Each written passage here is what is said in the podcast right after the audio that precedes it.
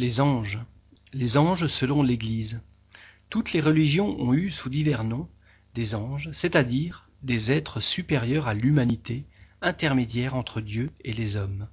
Le matérialisme, niant toute existence spirituelle en dehors de la vie organisme, a naturellement rangé les anges parmi les fictions et les allégories. La croyance aux anges fait partie essentielle des dogmes de l'Église. Voici comment elle est définie.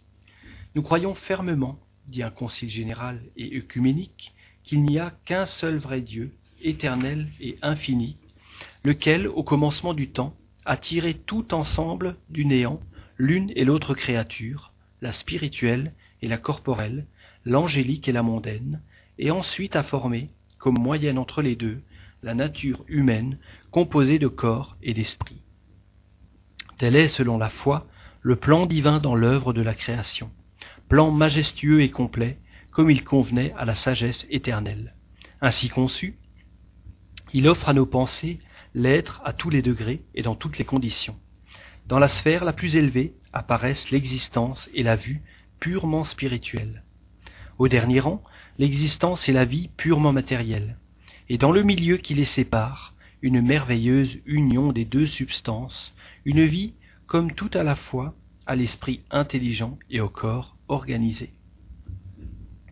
Notre âme est d'une nature simple et indivisible, mais elle est bornée dans ses facultés.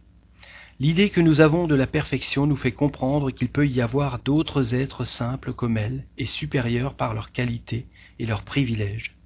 Elle est grande et noble, mais elle est associée à la matière, servie par de fragiles organes, limitée dans son action et dans sa puissance.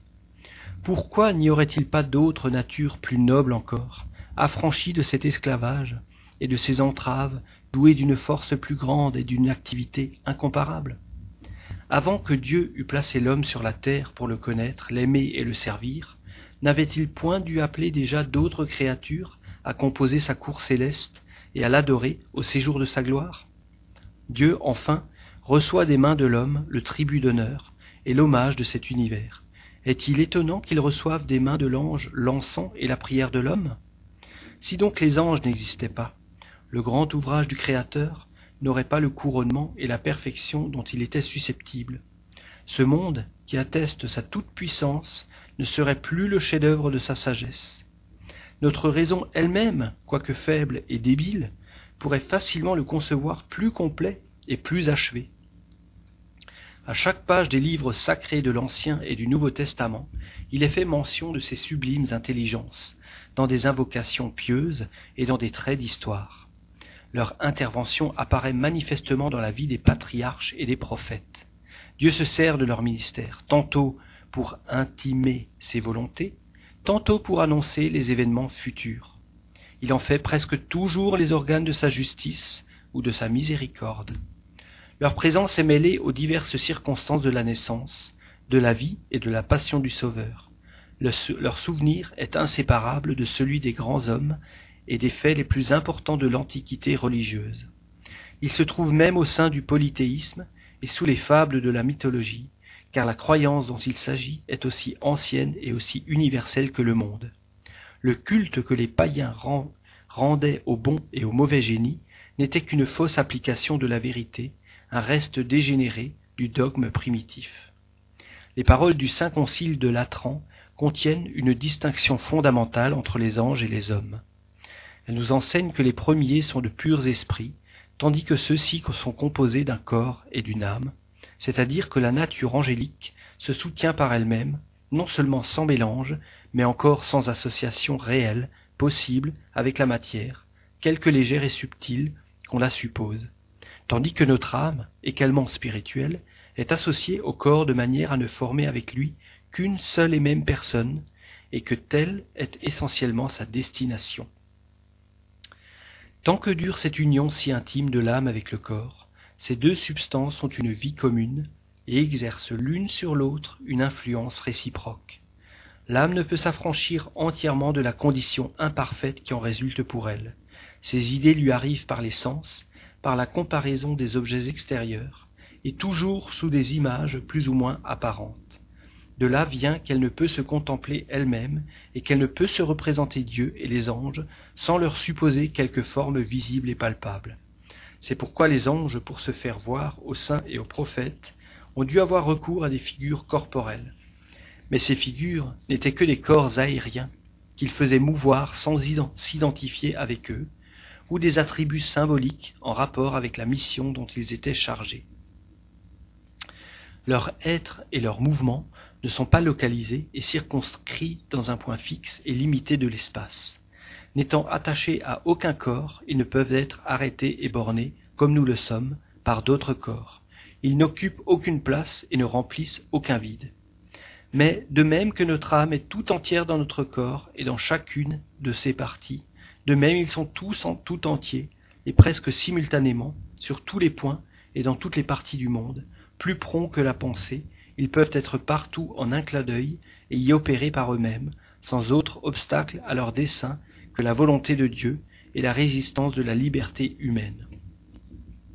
Pendant que nous sommes réduits à ne voir que peu à peu et dans une certaine mesure les choses qui sont hors de nous, et que les vérités de l'ordre surnaturel nous apparaissent comme en énigme et dans un miroir, suivant l'expression de l'apôtre saint Paul, ils voient sans effort ce qui leur importe de savoir, et ils sont en rapport immédiat avec l'objet de leur pensée.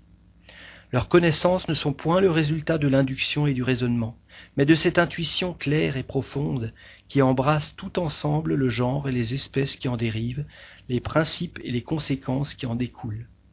La distance des temps, la différence des lieux, la multiplicité des objets ne peuvent produire aucune confusion dans leur esprit. L'essence divine, étant infinie, est incompréhensible.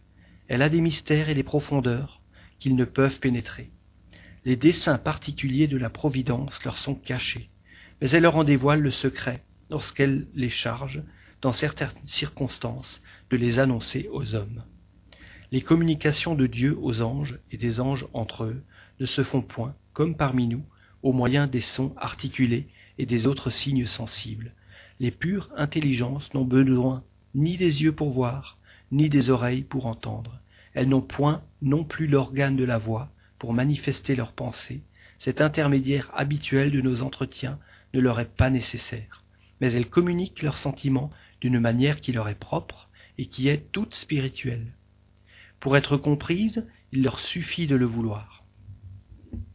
Dieu seul connaît le nombre des anges. Ce nombre, sans doute, ne saurait être infini, et il ne l'est point, mais d'après les auteurs sacrés et les saints docteurs, il est très considérable et vraiment prodigieux. S'il est naturel de proportionner le nombre des habitants d'une ville à sa grandeur et à son étendue, la Terre n'étant qu'un atome en comparaison du firmament et des immenses régions de l'espace, il faut en conclure que le nombre des habitants du ciel et de l'air est beaucoup plus grand que celui des hommes.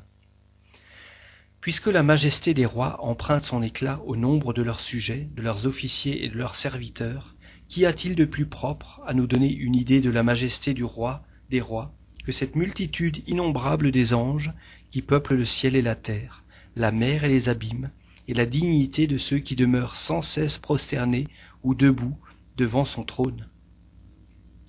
Les pères de l'Église et les théologiens enseignent généralement que les anges sont distribués en trois grandes hiérarchies ou principautés, et chaque hiérarchie en trois compagnies ou chœurs. Ceux de la première et de la plus haute hiérarchie sont désignés en conséquence des fonctions qu'ils remplissent au ciel. Les uns sont appelés séruphins parce qu'ils sont comme embrasés devant Dieu des ardeurs de la charité. Ceux-ci, chérubins, parce qu'ils sont un reflet lumineux de sa sagesse. Ceux-là les trônent parce qu'ils programment sa grandeur et en font resplendir l'éclat. Ceux de la seconde hiérarchie reçoivent leur nom des opérations qui leur sont attribuées dans le gouvernement général de l'univers. Ce sont les dominations qui assignent aux anges des ordres inférieurs leurs missions et leurs charges, les vertus qui accomplissent les prodiges réclamés par les grands intérêts de l'Église et du genre humain, les puissances qui protègent par leur force, leur force et leur vigilance les lois qui régissent le monde physique et moral. Ceux de la troisième hiérarchie ont en partage la direction des sociétés et des personnes.